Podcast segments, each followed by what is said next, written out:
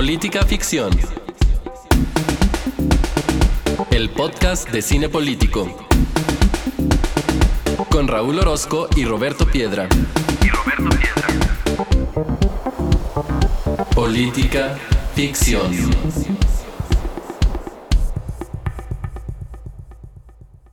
Bienvenidos al episodio número 83 de Política Ficción, el podcast en el que semana a semana vemos una película y la comentamos con ustedes en clave política. El día de hoy está aquí, como cada semana, Robert Piedra. ¿Qué onda, Roberto? ¿Cómo estás? Bien, bien. Ya listo para ir a España. Perfecto, sí, nos vamos a echar un viajecito por aquellas tierras, aún eh, con la película de un director que viene precisamente de La Mancha aquel lugar de, Cervantes. Ah, que por cierto, del, hoy nos del que no quiero recordar. Exactamente. Y hoy, pues aprovechando que ya mencionamos esto, pues vamos a recibir a nuestra invitada del día de hoy, que es la casi doctora Abril Casa Cervantes. Ella ya ha estado con nosotros aquí en dos episodios de Política Ficción, en el de Okia y, ay, recuérdenme el otro, ¿tú, Piedra, te acuerdas? Sí, fue el de Okia y el de, el de Rango. Ah, sí, es cierto, y Rango, que es una de mis películas favoritas de, de, la vida. Ella estuvo aquí y en aquel entonces nosotros les dijimos que ella es politóloga por la Universidad de Guadalajara, maestra en políticas públicas por el Colegio de Jalisco y casi, casi, casi doctora en ciencias sociales por el CIESAS Occidente. Abril, bienvenida de nuevo a Política Oye, pero a ver, te faltó algo, te faltó algo del currículum en el que siempre te equivocas. Esta es la prueba de fuego, a ver si ya te lo aprendiste. Es Beck eh, Abril. Beck Consultoría Socioambiental, socia y cofundadora de Beck Consultoría Socioambiental. Oigan, qué gusto estar aquí. Este es mi tercer programa. ¿Es así? Sí, ¿verdad? Mi tercer programa. Me da mucho gusto acompañarlos el día de hoy. La verdad, muchas gracias por la invitación. Eso te coloca solo detrás de dos buenos conocidos tuyos, el gran Alfonso y el gran Max. ¿Ellos llevan cuántos? ¿Cuatro? Cuatro. Wow, no, tengo que ir por ese cuarto, tengo que ir por ese cuarto. Perfecto, pues mira, ya estás aquí en tu tercer episodio y aún así hemos de recordar, Abril, que eh, tengamos cuidado con las cosas que tenemos a la mano porque como estamos grabando muy cerquita del micrófono, luego se escucha mucho tanto las cosas que tenemos en el escritorio como el cabello con el micrófono. Pero habiendo hecho esta advertencia que hacemos a todos nuestros invitados, generalmente fuera del aire, pero por la confianza que hay con Abril, le hicimos dentro del aire, pues vamos a empezar eh, con nuestra tradicional contextualización, porque el día de hoy vamos a ver, eh, o mejor dicho, vimos con Abril Madres Paralelas. Abril, ¿qué piensas de esta película que te invitamos a ver en Política Ficción? Oigan, hubo un cambio aquí como del formato, ¿no? Yo he, escuchado que a veces primero se da como todo lo que, la, reseña de la película. fíjate que, no siempre. No siempre, pero bueno. No, siempre. A veces sí le preguntamos, oye, ¿te gustó o no te gustó? Y luego ya Raúl se avienta su speech y ¿cómo que le varía? Porque déjame te digo que fue de Roberto un poco la idea. Yo andaba diciendo que vamos a ver la siguiente semana y me dijo, mira, ahí tienes una película y tienes con quién muy a la mano. A ver, a ver, Roberto Piedra. Y en eso ibas pasando, que fue cuando dijeron lo de que ándale, ya me echaron ojos aquí. Oye, Roberto Piedra, ¿por qué, por qué yo fui candidata, ¿por qué, me elegiste como candidata para estar en este programa? O sea, ¿por ser madre y por ser hija de padre ausente? No, porque... El momento incómodo de política ficción. Solo quería descolocarte, solo quería descolocarte. Oiga, pues siempre funciona, ese tema siempre funciona.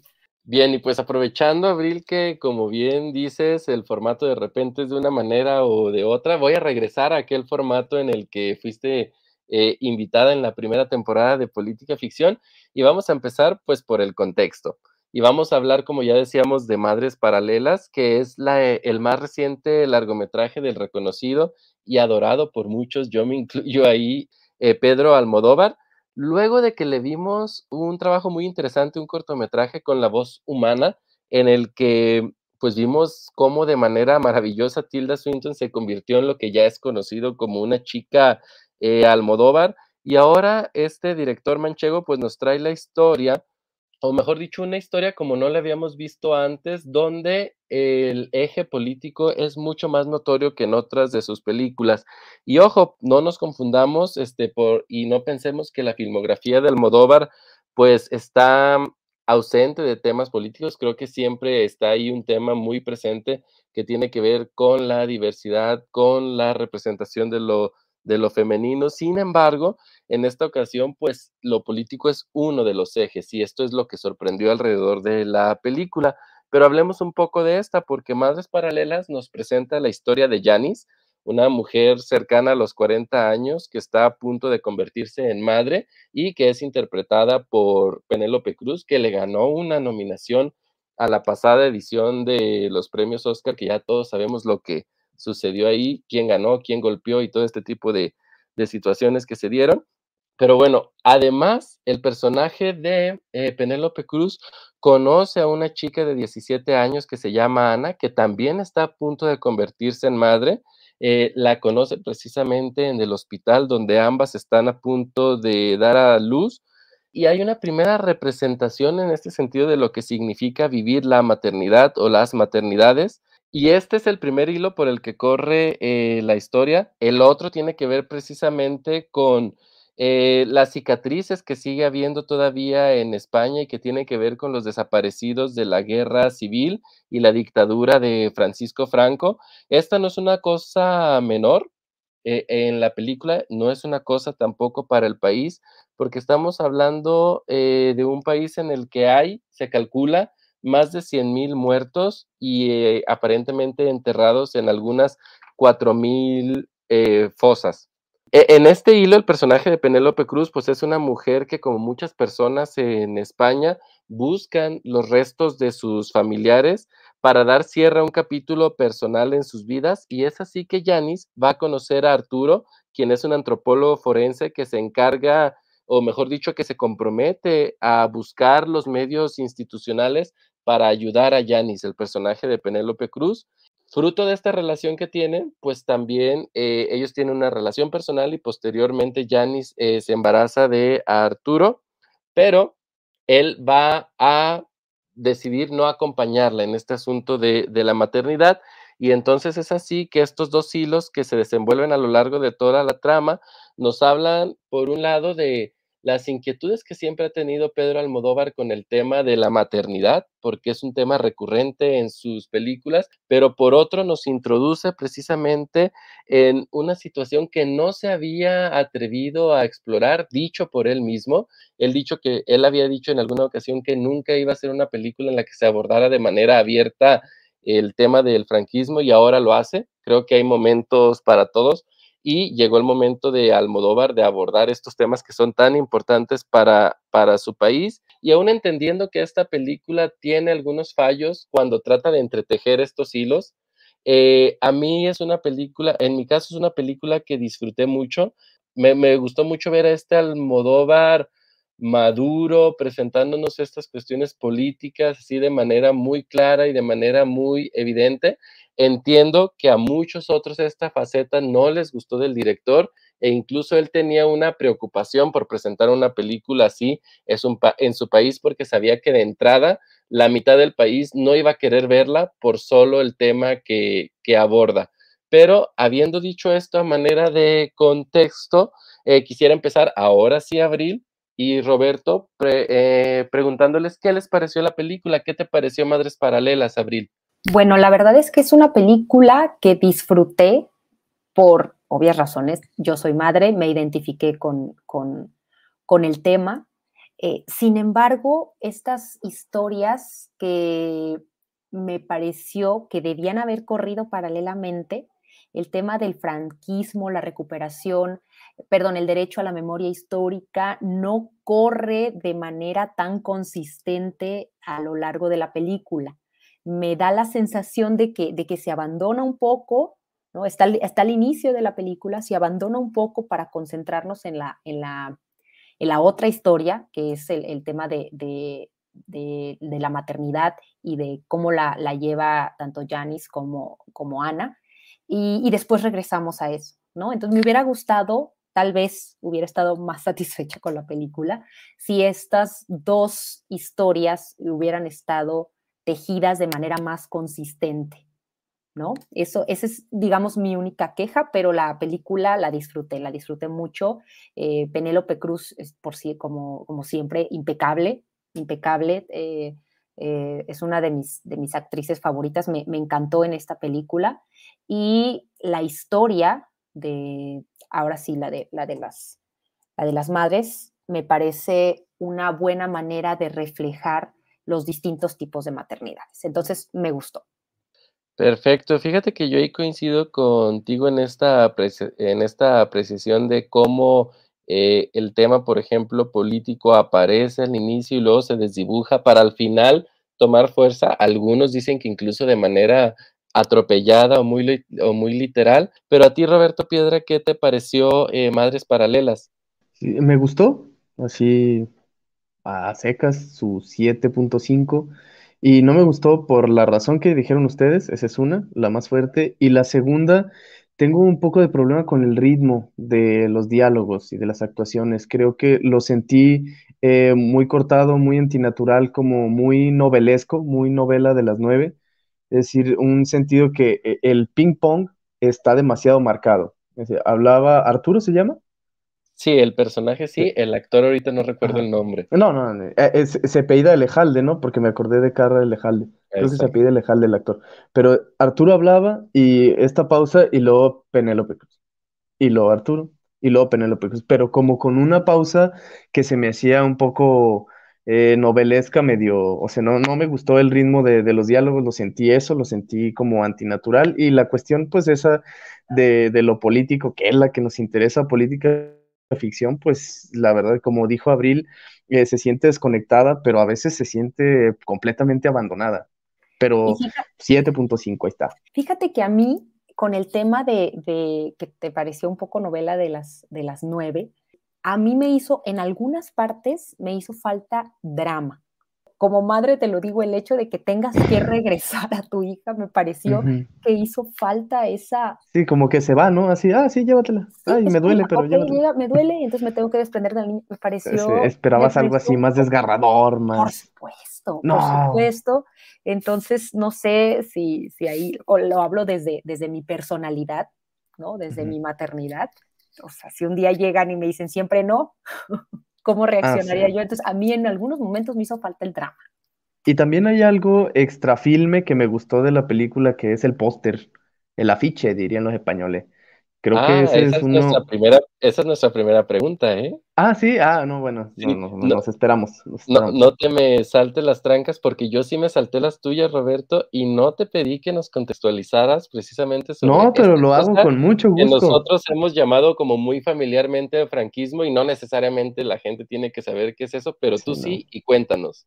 Sí, pues lo que les iba a contar es eso, ¿no? Que Madres Paralelas toca muy poco a mi gusto pero aún mucho por lo que veo en opiniones de otras personas, la, esta época franquista y sobre todo el horror de las desapariciones. Ya eh, lo decía Raúl, más de 114 mil personas desaparecieron forzadamente durante la Guerra Civil Española y la dictadura, que abarca más o menos de los 30 a mediados de los 70.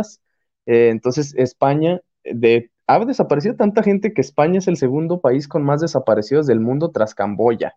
Imagínense de qué tamaño es el problema y se habla muy poco. En realidad, cuando pensamos en España, no pensamos que tenga un problemón de esta dimensión, ¿no? Y según el Ministerio de Justicia de España, decía Raúl, fíjense, esto también es parte del conteo inexacto de las fosas y de la naturaleza misma de contar algo que está pues bajo tierra, ¿no? Raúl, el dato que sacaba era de 4.000, yo obtuve uno de 2.500 porque es de 2017, o sea, pero el caso es que se cuentan por miles, ¿no? Y de esas 2.500 que yo encontré en una nota de Deutsche Welle, 10% eh, pues ya son totalmente inaccesibles por las construcciones que vinieron después y ya hay edificios y ya hay cosas, entonces pues ya, es, de esas ya nos olvidamos, ¿no? Pero todavía quedan un montón. Veía que tan solo en Aragón, Asturias y Andalucía, que son de las que más tienen el problema, había mil fosas sin abrir hasta hace un par de años. Entonces, eh, en las primeras décadas de la democracia, los socialistas, que es el PSOE, y los conservadores, que es el PP, en España, pues abogaron por la desmemoria, ¿no? En 2007, a treinta y tantos años después de que terminó la dictadura de Francisco Franco, por fin se aprobó la ley de memoria histórica, que es un concepto al que ya hacía referencia Abril. Pero, pues la situación de las familias, como la que vemos en la película de los desaparecidos, pues sigue siendo en muchos casos la misma, ¿no? Siguen esperando poder recuperar los restos de sus allegados y no, no ven para cuándo. Y en ese, ese es el caso, como les digo, pues de, de Janis, la protagonista de nuestra película de hoy, y está básicamente lo que está tratando de hacer es devolverle la dignidad a su ascendencia, ¿no? Exhumarla, orarle, llorarle y cerrar una vida que no tuvo esa oportunidad. Ahora, ¿es un asunto menor hacer esto? ¿Es un capricho? Por supuesto que no. O sea, cuando hay más de 100 mil cuerpos enterrados por ahí y sus familiares envejecen eh, sin saber dónde están y sin exhumarlos y sin llorarles y sin hacer esto, que puede sonar dramático, pues pasan muchas cosas sobre todo no voy a entrar en el plano individual. En el plano individual debe ser terrible, pero pensemos en el Estado. Entre todas esas consecuencias hay un deterioro obvio de la nación, del país. O sea, cuando sientes que ni tú ni los tuyos están a salvo, en primer lugar, luego que pueden desaparecer en cualquier momento y que décadas después no recibes justicia por parte del Estado, pues tampoco logras reconciliarte con ese Estado, ¿no? O sea, lo que viene después es indeseable para todos, no solo para quienes tienen ascendencia desaparecida. O sea, un estado fragmentado y con una, eh, una población dolida, pues es un estado frágil, es un estado polarizado. Y de esto de polarizado, pues así ha sido España desde entonces. O sea, aún al día de hoy, la derecha le apuesta al olvido y hasta glorificar a Franco. Recordarán que eh, eh, hace apenas unos meses Pablo Casado, que es el presidente del Partido Popular, que es de derecha conservador, asistió a una misa convocada por la Fundación Francisco Franco, cito textual la invitación, en sufragio por el alma de Francisco Franco y todos los caídos por Dios y por España. ¿De qué estamos hablando? No, después de todo esto, hay misas en honor a Francisco Franco y todos los caídos por Dios y por España, y uno de los políticos más importantes del país asiste, ¿no?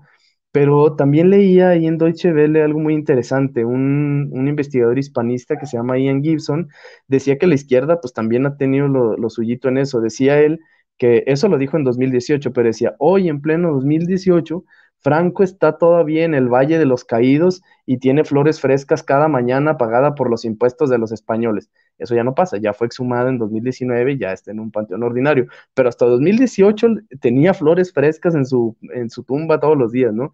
Y como hispanista y español eh, nacionalizado, él decía que le producía auténtica vergüenza eh, eso, pero eh, parte de la culpa, decía, también es de la izquierda, porque cuando tenían, según él, la mayoría absoluta, decidieron no moverle al asunto pensando que era mejor esperar.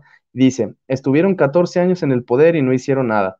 y el entonces presidente del gobierno, que era Felipe González, dijo cuando le, eh, le, propusieron que se retirara la estatua principal que hay de Francisco Franco en Madrid, él decía que le pareció una estupidez, que eso ya pertenecía a la historia de España, que eso ya era pasado, y que si alguien hubiera creído que era un mérito tirar a Franco del caballo, tuvo que haberlo, cuando, eh, haberlo hecho cuando estaba vivo, no tirarlo del caballo cuando ya era una estatua. Entonces, toda esta situación está en España y fue muy interesante ver Madres Paralelas y que eh, me hiciera rebuscar un poquito en destellos que tenía por ahí y algunas, eh, alguna que otra cifra, pero me volví a meter un poco y este es un problemón y parece que está así como que no nos llega eso y nosotros tenemos un grave problema de desaparecidos que ya trataremos en un episodio de eso que le decía Raúl, pero esto de España es un problemón. Digo, para tratar de unir esta situación con la película y con la primera pregunta también que les quiero hacer, Cabe señalar que precisamente una de las cosas que me atrajo de, este filme, pues es cómo Almodóvar presentó precisamente una situación de la cual quienes no estamos documentados eh, nos llama la atención. Esta película se convierte también en una invitación para saber entonces qué es lo que está pasando en España hoy con relación a esta reconciliación nacional que parece que no se ha logrado luego de eh, la dictadura de Franco y los años que lleva este país en, en democracia, pero, pero también cómo conecta, con, cómo conecta con el pasado, porque el pasado pues se llama la Guerra Civil Española y, que podemos decir que entonces la división en España, ¿qué es causa o efecto de ese mismo evento? Y a lo mejor terminemos concluyendo que, que son las dos, ¿no? Que se han venido reforzando.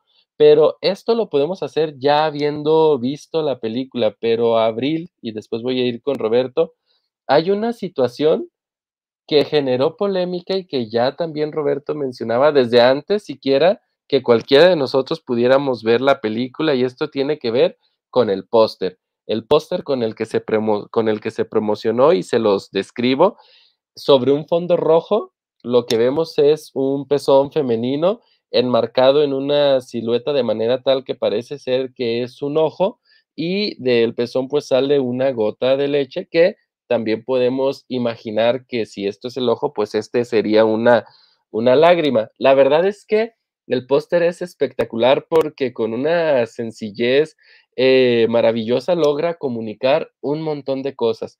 Te vende la película, aunque todavía no sepamos ni siquiera de qué se trata, y abajo este nombre en grandes madres paralelas. Pero Abril, este póster causó revuelo porque fue censurado de alguna manera, es decir, fue retirado de las redes sociales porque infringía las políticas, por ejemplo, de Facebook, de Instagram, de Instagram, perdón, que son como muy fuertes en cuanto a, a mostrar el cuerpo femenino, específicamente los senos y el pezón, porque con los hombres pues no tenemos ese, ese problema. E incluso también en las calles el póster generó incomodidad. Y por eso te quiero preguntar, Abril, si existe una especie de doble estándar en lo que tiene que ver con el cuerpo femenino y masculino y su representación en, en las calles y en las redes. Con relación al póster, coincido totalmente contigo. Es un póster precioso que con muy poco nos dice muchísimo. La controversia alrededor del póster, por supuesto, digo, sé que es una obviedad, pero es, es un reflejo de algo mucho más profundo. Eh, efectivamente, como decía Raúl, esta este discurso encontrado en la que los hombres pueden mostrar sus pezones y no son censurados por Facebook ni Instagram eh, y las mujeres no pueden hacerlo. En este caso, creo que Facebook publicó una especie de, comunicado diciendo que haría una excepción porque se trata de arte, ta, ta, ta. No explica más ni, ni nos dice cuáles serían las excepciones ni nada, simplemente hará una excepción por tratarse de, de arte, ¿no? Eh, lo que yo creo es que como sociedad hemos avanzado más lento de lo que quisiéramos, pero hemos avanzado un poco en estas cuestiones donde las mujeres somos mucho más censuradas en cuanto a mostrar nuestro cuerpo, en cuanto a expresar ciertas eh, cosas sobre ciertos temas en donde los hombres tienen micrófono abierto y nosotras no, pero que a pesar de este lento avance, aún la materialización, o sea, el discurso es tolerable, digamos, suena bien, es tolerable, pero la materialización, es decir, lo visual, es un poco más incómodo para la sociedad.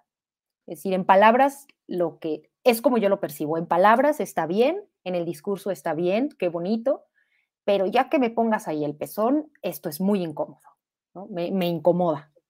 Es, es curioso, eh, Roberto, porque tú si ahorita subes una foto a Facebook o, a Instagram enseñando tus, tus pezoncitos, pues lo puedes hacer sin mayor, sin mayor reparo más que tu propio pudor, pero...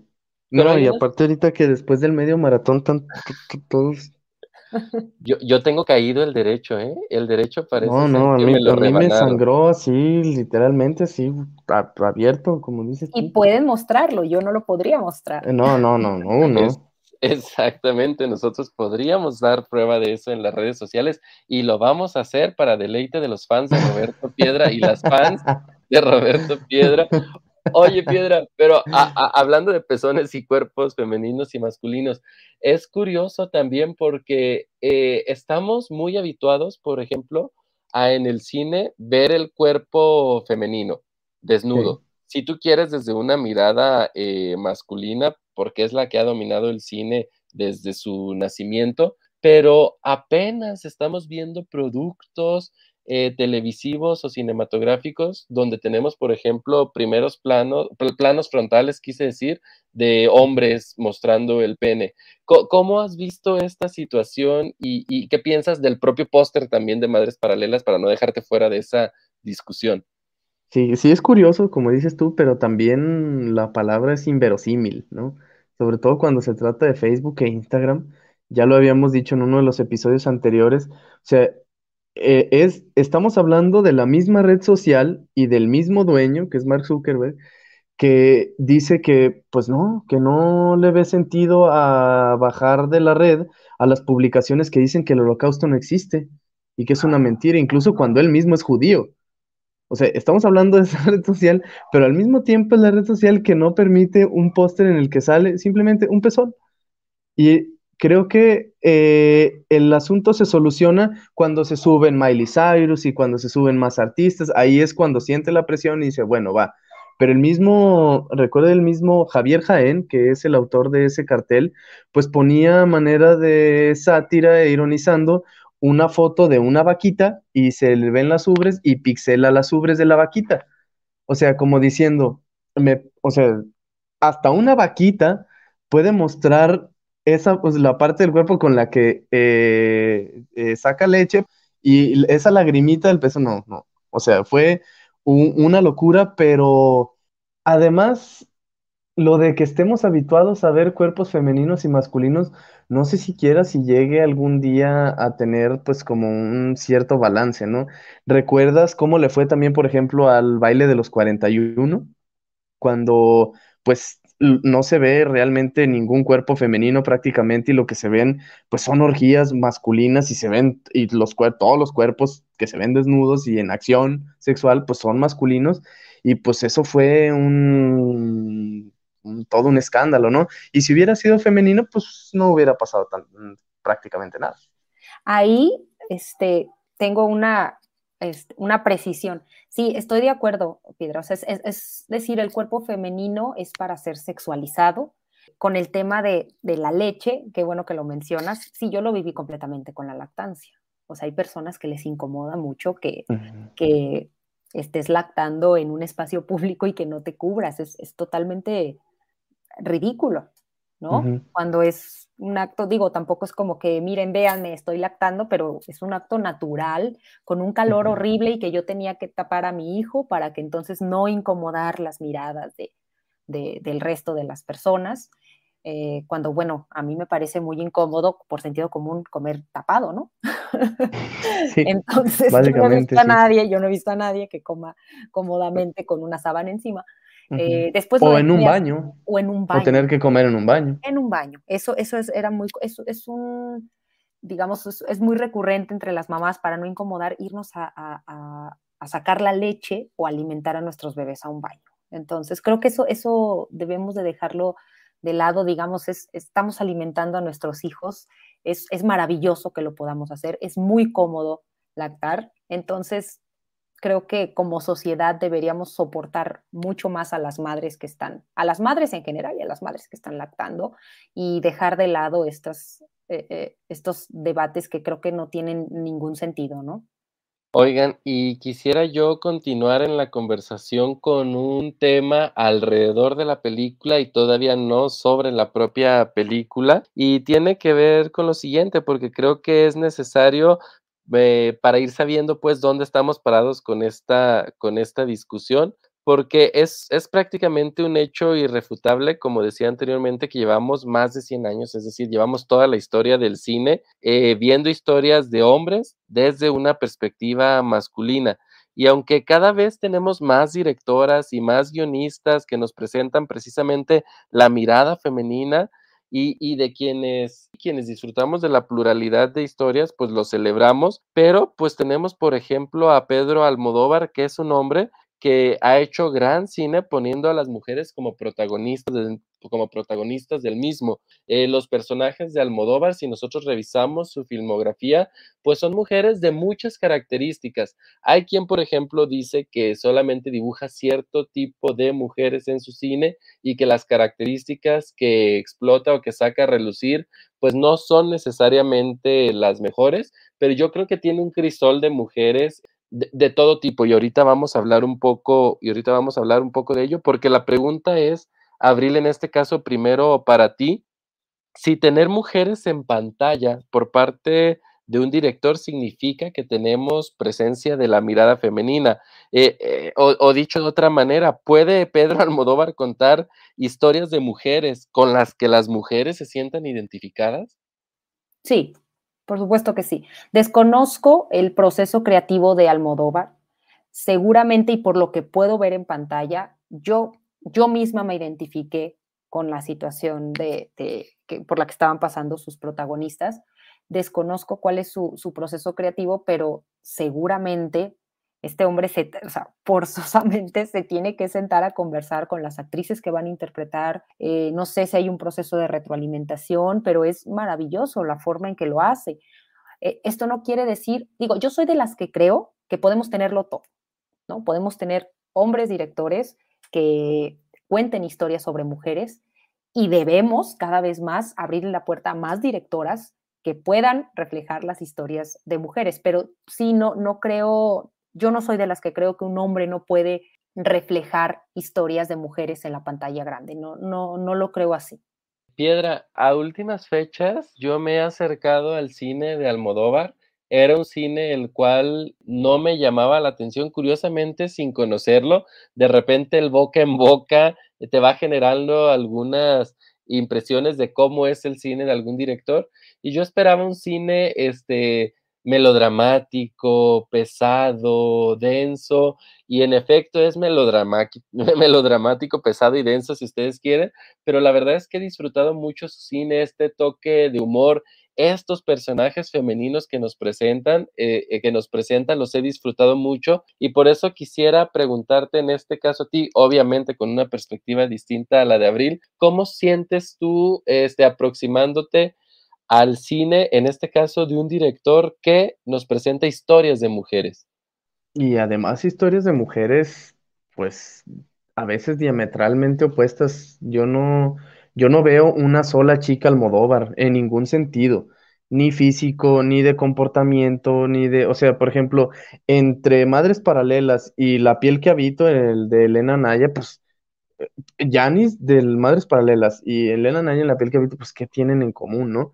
Y así si te vas con otras películas de su filmografía, pues no, no creo que tenga como un modelito y eh, ya sea su línea y nada más lo revuelque a la estilo Eddie Redmayne, ¿no? No creo que sea así.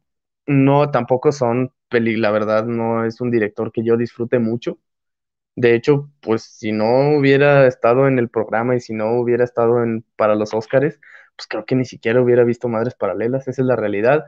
Pero también siempre voy a defender que podamos escribir y pensar y representar lo que nos queda cerca y lo que nos queda lejos. Ponernos casillas nosotros mismos y nada más escribir o nada más hacer películas o nada más hacer poemas sobre lo que te ha pasado a ti y solo lo que has visto tú y los que son como tú y pues de eso no se trata, creo, la producción artística, ¿no? y sobre todo, eh, cuando se trata de géneros, creo que sí es más difícil. No te voy a decir que, que es fácil.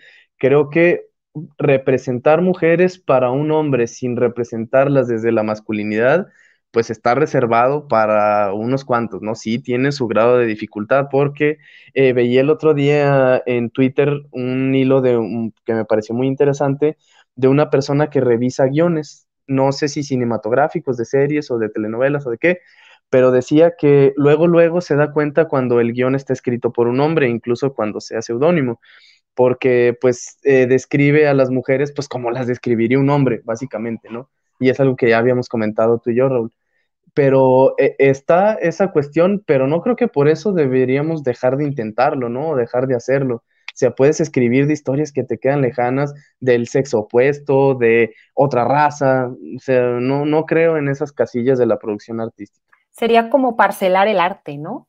Creo. Claro. Imagínate que nos pusiéramos nosotros a decir, bueno, nadie hable de elecciones porque nomás eh, las elecciones son de los politólogos. Oigan, pero en este sentido, Abril, bueno, ambos, yo considero que Almodóvar debe ser un gran observador. Él dice que una de sus grandes influencias y musas, pues, es su propia madre, pero me imagino, por supuesto, un Almodóvar desde chico y eso es solo mi imaginación. Digo, algo de eso pudimos ver en su película Dolor y Gloria, que es eh, autobiográfica, pero observando a las mujeres de su pueblo este, y tratando de comprender qué es lo que pasaba ahí, porque no hay manera, no yo no encuentro otra manera de hacerlo si no es siendo, insisto, un gran observador. Pero sabes, Abril, quién también creo que sabe contar grandes historias sobre mujeres y aquí puede empezar una polémica que tengo reservado para un episodio con nuestra amiga Jimena Lipman, Woody Allen. Sí, no, totalmente. O sea, totalmente con Sí, con toda la controversia que envuelve a Woody Allen, estoy totalmente de acuerdo. Digo, también sé que eres un gran admirador de Woody Allen, pero esto, sí, estoy totalmente de acuerdo. O sea, no, no creo que, que esto deba reservarse para las mujeres, que los politólogos solo tengamos que hablar de elecciones, que yo, digamos, finalmente estamos, los seres humanos, estamos compuestos de un montón de cosas, ¿no? Y en este caso, me, me acordé de una, de un diálogo de de Los Sopranos, donde Tony, Tony Soprano está con su, con su psiquiatra y llega un momento donde él se cansa porque, porque ella insiste mucho con la figura materna. Y dice, bueno, es que finalmente todo tiene que ver con mi madre. Pues sí, efectivamente, ¿no? Gran parte de lo que somos o no somos eh, tiene que ver con la mamá, sí. Todo sobre mi madre, diría Almodóvar. O imagínate, imagínate que le hubiéramos prohibido a Samuel Kishi que llevara a la pantalla la historia de una mujer con sus dos hijos, ¿no? Y nos hubiéramos perdido de los lobos. Sí, que saludos ahí a Marta Reyes. Se tendrá que dar una vueltita por acá que la tenemos este, pendiente, el público la pidió. Ella dijo que sí y no la hemos armado, pero ahorita creo que está un poco... Me uno a la petición, me uno. Ocupadilla. Exacto. Eh, Afortunadamente. afortunadamente, porque siempre nos gusta que le vaya bien a toda la gente, pero en especial pues a la que, a la que, con la que tenemos trato. Oigan, pero a, Abril, quisiera antes de, digo, ya llevamos 40 minutos de episodio más o menos, pero quisiera tocar este otro tema y empezaría con contigo, Abril. Ahora sí ya de los temas que toca propiamente la, la, película desde dentro. Y vamos a empezar pues con la maternidad. O si tú quieres, o si el público quiere, mejor dicho, con las maternidades, dado que Almodóvar en esta ocasión pues nos presenta eh, al menos a dos mujeres que asumen la maternidad desde posiciones distintas, con recursos distintos e incluso con orígenes distintos. Por eso quisiera preguntarte, Abril, si podemos hablar de la maternidad como un concepto para el cual solamente hay un estándar, una imagen, un modelo de cómo debe ser la maternidad y cuáles son los riesgos que tú ves si, si lo queremos pensar así, la maternidad en singular. En ese, en ese caso, yo estoy de acuerdo en que hay muchas maternidades, muchos tipos de, de maternidades, muchas formas de crianza yo en la, en la película, debo serte honesta, que creo que hay un personaje que no se menciona, en, bueno, en las, en las críticas que leí, en lo que se ha dicho, y que creo que es importante y que también encarna otra forma de llevar la maternidad. A ver, tenemos a Janice, ¿no? Como, como una eh, madre de, en los 30, trabajadora. Eh, tenemos a una madre eh, muy joven, que es Ana, que siempre tiene como estas miras al futuro y que, y que cuestiona mucho a Janis que se quede en ese pasado, ¿no? Es decir, vámonos hacia adelante. El, el, pensamiento de muchas generaciones, vamos hacia adelante y dejamos el pasado en el pasado. Además, ya, perdón que te interrumpa, Abril, además Janis tiene el componente súper relevante para su personaje que es el de ser la otra. O sea, es la famosa, y conste que estoy entrecomillando, es la, es la casa chica de un sujeto. Por supuesto. Y ella lo sabe. Claro, entonces eso, eso le da otra, otra composición a su maternidad. Y una tercera forma de maternidad es la mamá de Ana, que yo creo que no se le, se le da como el foco que debería, pero es otra forma de hacerlo. Una mujer que para mí vive en el presente porque es lo único que tiene. Es decir, ahora, porque yo mañana ya no voy a tener estas oportunidades de hacer lo que yo quiero, que es ser actriz, ¿no? actriz de teatro y el pasado pues ya pasó, no lo fui. Entonces esta es mi oportunidad. Entonces se ve en esta, y esa maternidad es muy juzgada, ¿no? De no puedo con mi maternidad ahora, no puedo tampoco cargar con la tuya, Ana. Tengo que seguir. No le estoy juzgando, simplemente estoy describiendo lo que, lo que nos dice la historia. Entonces, veo estas tres formas de maternidades, estas dos formas que aparecen de paternidades, el padre de, la hija de, de Janis, un padre ausente que decide no ser parte de la vida de, de su hija, ni ayudar con la crianza de la niña, y el padre de Ana, que, pues bueno, Ana se vuelve eh, un asunto más complejo y entonces vete con tu mamá porque no puedo con esto, es demasiado para mí. Entonces, creo que hay muchas formas de llevar la maternidad, muchísimas, pero no solamente es llevarla con pareja o llevarla sola, ¿no? Sino que esta maternidad, estos otros personajes que abrazan la maternidad alrededor de la historia, la amiga de, de, de Janice, de alguna forma, la, porque dice, lo único que me ha enseñado mi mamá, dice Ana, es seguir mis sueños y ser libre, ¿no?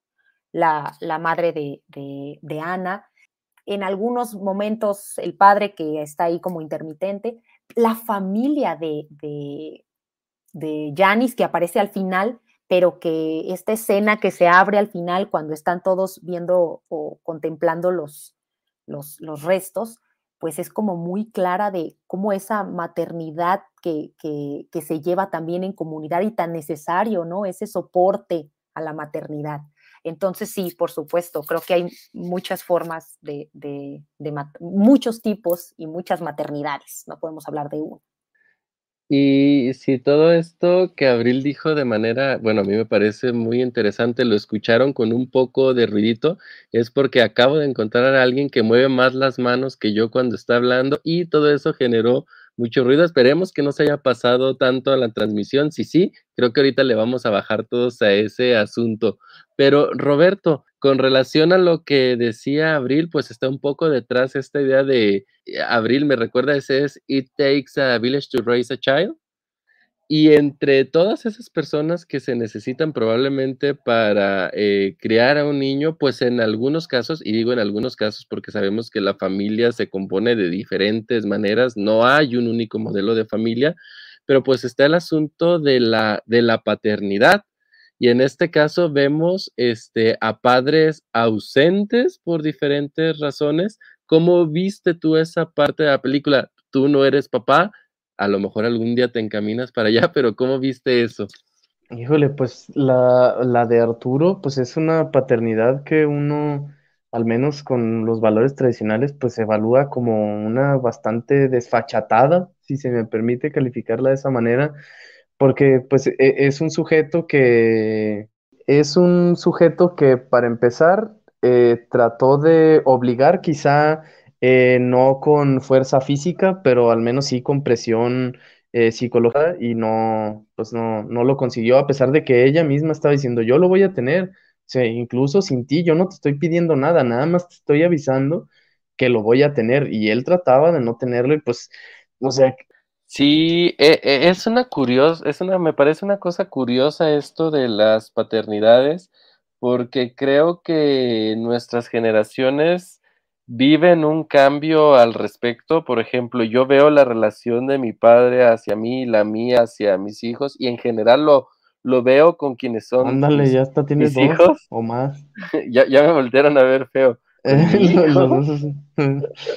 con mi hijo en singular este, pero también lo veo con los hijos de los compañeros que son de mi generación, tienen una aproximación eh, distinta. Digo, tampoco voy a ignorar que hay circunstancias que nos determinan. Es decir, quizás estoy hablando de otros padres que también son profesionistas, quizás estoy hablando de otros padres cuyos, en cuyos hogares no se vivió violencia, pero lo que sí me queda claro es que parece ser que tenemos una relación distinta con nuestros, con nuestros hijos en cuanto a la postura del padre, porque teníamos a los padres un poco más en esta función de proveedores. Y lo único que importaba en ese entonces era llevar el pan a la casa y no importaba eh, pasar tiempo con los niños, ¿no? Y ahora veo una generación un poco más preocupada por eso. Sé que no es la regla, pero Abril, ¿tú qué piensas al respecto? Por ser hija de padre ausente. Otra vez. Otra vez. Tengo ese estigma ya. No.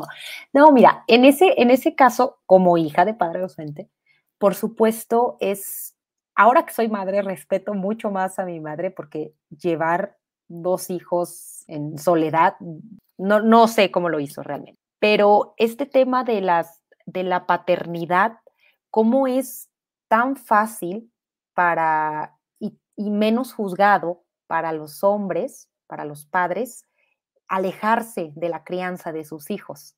Una madre es mucho más juzgada. Tenemos estas, estos, este, estos nombres en, las redes sociales como Facebook de la mamá luchona y hacemos, hacemos eh, chistes al respecto porque la mamá pues quiere salir de, de, de, parranda, ¿no? A una fiesta y entonces es una mamá irresponsable y no se juzga al padre, pues, o sea, son madres, este estereotipo que se ha hecho es una madre soltera que, que le gusta salir de fiesta. ¿eh? No sabemos cada cuándo ni de vez en cuando, pero la juzgamos como tal y no juzgamos al padre, que no está y que no da. Entonces, en este caso, me parece importante porque es, otro, otro tipo de estigma el que se le da a la madre, ¿no? A la madre, la madre no abandona, el padre es elogiado cuando da lo que debe de dar relacionado con la pensión, es un súper padre cuando juega con sus hijos y para la madre simplemente está ejerciendo su maternidad, es su trabajo. Creo que ahí como, como sociedad los ojos son escarnecedores con las mujeres otra vez y muy, y, los hombres son privilegiados, ¿no? Cuando, cuando ejercen su paternidad de manera, pues, eficiente, como debería de ser. ahorita que decías lo de, lo de madres solas, ¿recuerdan esta escena en la película de Roma cuando la señora, creo que se llama Sofía, llega a la casa y llega borracha, o sea, para esto ya la había abandonado el marido, y llega borracha y se, se topa con Cleo y le dice, Cleo, estamos solas no importa lo que te digan, siempre estamos solas. Y es una de así como de las escenas icónicas de esa película y es e, esas dos palabras suenan como un poco a un oxímoro, ¿no?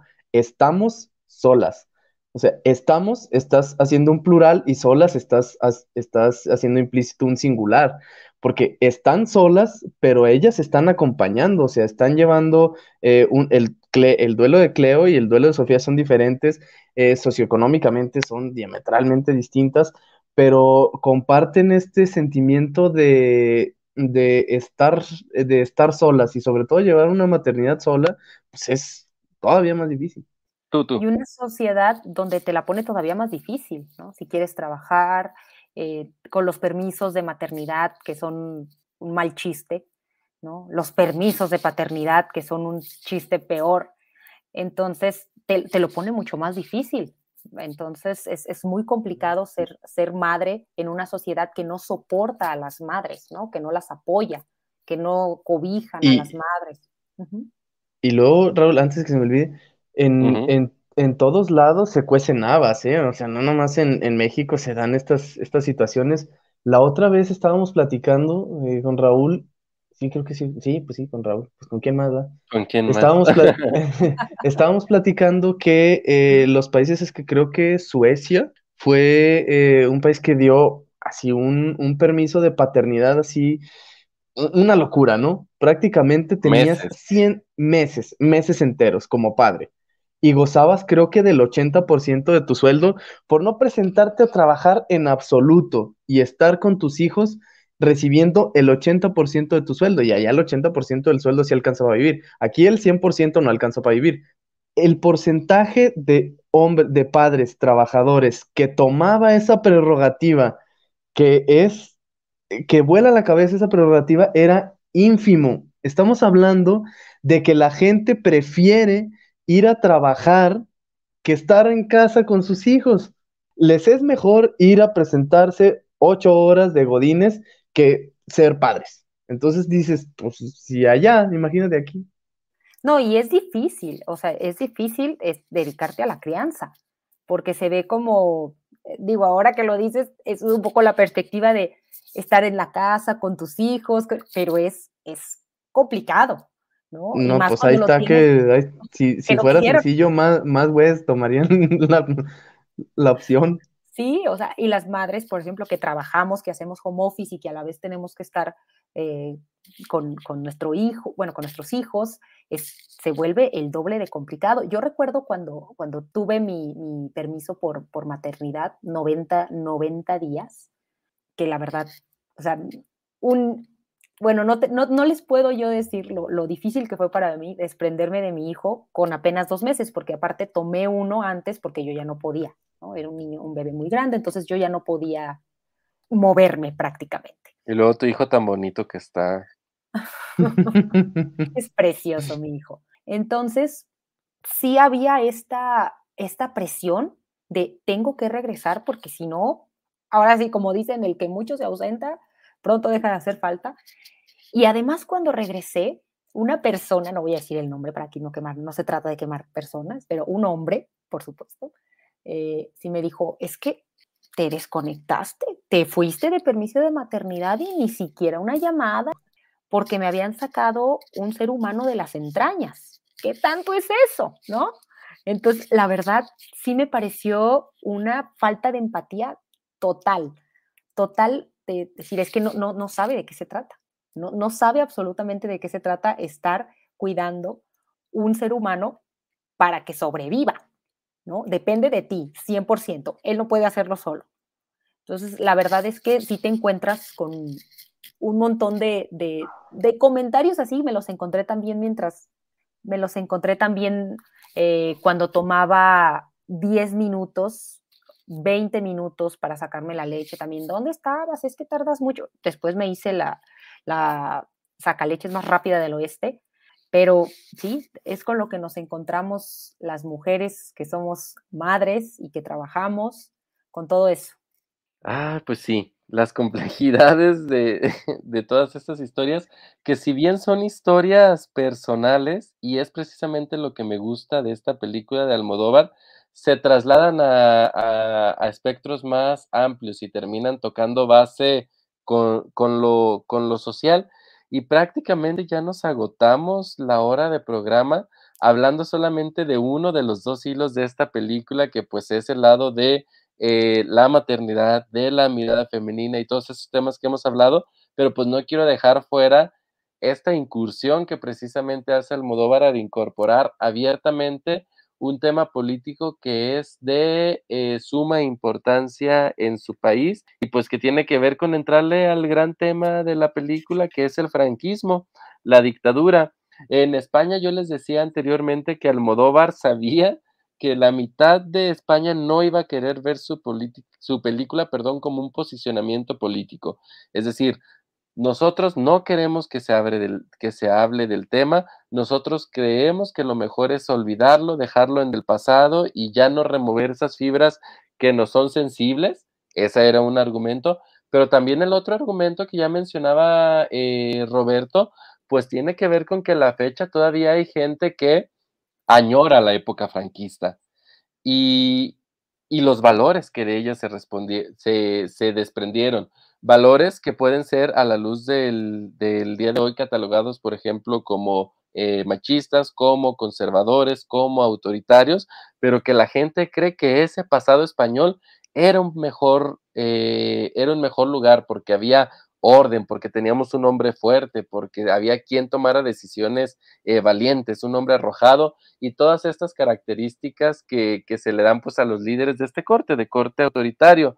Y por eso yo quiero ahora empezar contigo, Roberto, por preguntarte, ya tú lo decías, en el 75 empezó en España, bueno, eh, la transición a la democracia. Han pasado casi 50 años de que murió Franco, pero ¿cuáles son las señales que vemos todavía en este país sobre la herencia del franquismo? Porque me parece que hay algunas muy claras ahí. Y por otro lado, también, ¿cómo se encamina un país con esta división tan profunda hacia la reconciliación nacional? ¿Hay maneras? ¿Cuáles son? Híjole, fíjate que leía un, un artículo muy interesante, una columna, que se titulaba algo así como Franco ha muerto, el franquismo no. Y hablaba de cómo todos estos resabios de la época franquista, pues no se pueden ignorar porque los políticos actuales son nietos o hijos de personajes importantes de la era franquista. Veía, por ejemplo, creo que eh, José María Aznar era, me parece que es nieto de uno de los más allegados a Franco, ministro de no recuerdo qué cosa, o sea, decía, es, decía este hispanista, pues es, es peligroso que se crea que esos tiempos eran mejores porque en realidad pensar en que una época en la que hay más de 114 mil desaparecidos es mejor, pues ¿de qué estás hablando? No creo que el Estado tenga precio. O sea, un nivel de vida, un orden o que impere tu ideología o que gane tu partido, creo que nada puede costar 114 mil vidas. Entonces, yo sí veo peligroso, por ejemplo, que haya políticos actuales que asistan a misas en honor a Franco. Podrán ser de derecha, podrán ser conservadores, podrá ser su partido, pero la historia está ahí y creo que eh, cuando uno está en el juego de la política, pues tiene que tener un mínimo respeto para las personas que enfrentaron este tipo de cosas. O sea, hay familias de 114 mil personas buscando a sus, a sus antepasados, a su ascendencia, ¿no? Digo, cuando hablamos de líderes autoritarios del siglo XX, por supuesto que la primera referencia es y seguirá siendo Hitler por lo atroz que significó este, su mandato por el holocausto y por todas estas situaciones que ya sabemos, pero pues en este caso Franco come de la misma mesa que Hitler, Mussolini y como que de repente no tenemos tan dimensionado de este lado del mundo eh, lo que significó el franquismo en España o la guerra civil. Sabemos, por ejemplo, que en su momento en México, pues Lázaro Cárdenas eh, tuvo a bien eh, recibir a los españoles exiliados de este conflicto y abrirle las, las puertas eh, de México como un hogar. Y de hecho muchos españoles a la fecha todavía se sienten agradecidos de aquel periodo de México. Y volviendo al tema, Abril, yo te quisiera... Ah, ah también te quería... Sí, nomás que creí que me había, se me había ido la señal y no se me fue. Pero ah. fíjate que recuerdo sobre esta onda de la memoria histórica y sobre avanzar hay un poema muy bonito, bonito, bonito líricamente, pero pues duro, de Antonio Machado que se llama Españolito. Y se los, lo busqué para leérselos porque no me lo sé de memoria, obviamente, y dice, ya hay un español que quiere vivir y a vivir empieza, entre una España que muere y otra España que bosteza. Españolito que vienes al mundo, te guarde Dios, una de las dos Españas ha de helarte el corazón.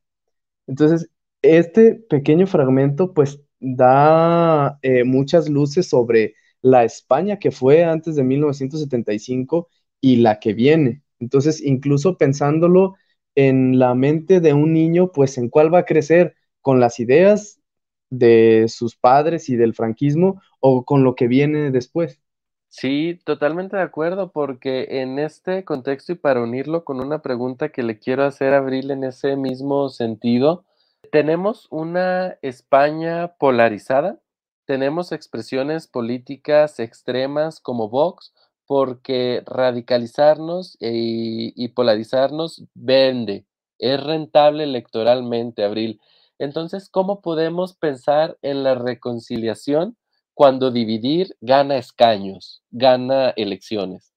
No, e hilando esto con lo, con lo que hemos estado platicando sobre la película, qué peligroso que uno de los, de los discursos de división sea la violencia de género, eh, el discurso feminista, ¿no? Que, que, el Vox ha declarado abiertamente como supremacía feminista, un partido católico, antiaborto, antifeminista, y esta, pues a mí me parece muy ilustrativa eh, declaración de Israel Díaz López, el, año pasado, noviembre del 2021, que, que dice que, que, hay muchas mujeres en el partido, ¿no? Que, que, el Vox recibe a las mujeres y que tienen eh, gran valía, casi tanto como los hombres.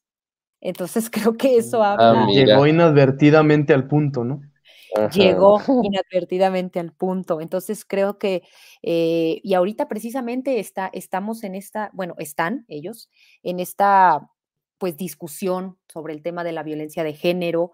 El Vox argumenta que la violencia no tiene género, ¿no? ignorando pues el tema de los feminicidios, de cómo las mujeres pues históricamente han sido violentadas, eh, principalmente por hombres.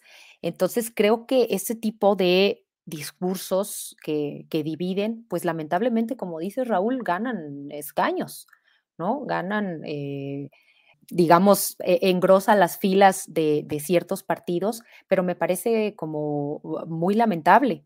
Uno pensaría que, que, en la bueno, en, una, en la política española o digamos en Europa no se dan este tipo de discusiones, pero todavía estamos, lo cual nos hace pensar que todavía estamos muy lejos de, comprender cuál ha sido la, por lo que tienen que pasar las mujeres, ¿no? ¿Qué es lo, qué es lo por, lo que tienen que pasar las mujeres y que no se comprende en las esferas eh, políticas? Y entonces, si eso no se comprende, difícilmente se puede cambiar la realidad, esto que hablábamos, la igualdad entre hombres y mujeres, el soporte para las madres, eh, la exigencia de que los padres se hagan responsables y ejerzan su paternidad. Entonces, creo que desde ahí ese discurso dividido, pues es, es, gravísimo, ¿no? Es, es, muy grave que, y que surjan estas cosas en pleno siglo, eh, siglo XXI, que no nos podamos poner de acuerdo y no podamos ver lo que es la violencia de género, me parece, pero sí que estamos brincando décadas y décadas atrás. Y es que no es casual también que estas expresiones autoritarias aparezcan en estos momentos en un país como España, cuando sabemos, por ejemplo, que España tiene un rato eh, pasando problemas económicos importantes, eh, con unas tasas de desempleo muy altas y por supuesto que cuando la gente voltea al pasado o cuando estos líderes de corte autoritario nos dicen que el pasado fue mejor, que el pasado con Franco fue glorioso, que el país estaba creciendo, que había orden, este, que, y, todas estas situaciones que, que se celebran ahora, pues es fácil imaginar por qué existen personas que caen en esa, en esa promesa. Por un lado, aquellos que lo vieron, aquellos que lo experimentaron, que llevándolo a la película podemos ponerlo como más de cerca con Janis, que aunque no lo vivió, todavía está más cerca de esa historia. Pero por otro lado están los jóvenes, porque también estas expresiones están eh, adquiriendo el apoyo de muchos jóvenes que no lo vieron, pero que asumen que fue un momento mejor y también como no lo vivieron, solamente tienen la historia agradable que se ha decidido contar, pero ellos están lejos todavía de estas muertes, de estas desapariciones, de lo que significa el autoritarismo en pleno, piedra. De hecho, algunos especialistas, perdón, Abril. de hecho, algunos especialistas pues atribuyen a esa a que muchos de los votantes y, una de las explicaciones por qué el Vox en los últimos años haya crecido de manera exponencial es esto, ¿no? que, que muchos de sus, de sus votantes no vivieron el franquismo. Se siente totalmente alejados de ese pasado. Bueno, obviamente sumado a otros factores como los casos de corrupción en el PP, etcétera, pero sí, efectivamente, el no haber sido parte de esa historia, el no sentirse identificado y ver un pasado lejano. Sí, porque muchos asumirían que los viejicitinos son los que votan por Vox, pero pues ahí jovencitos de la edad de piedra también están votando, ¿verdad, piedra?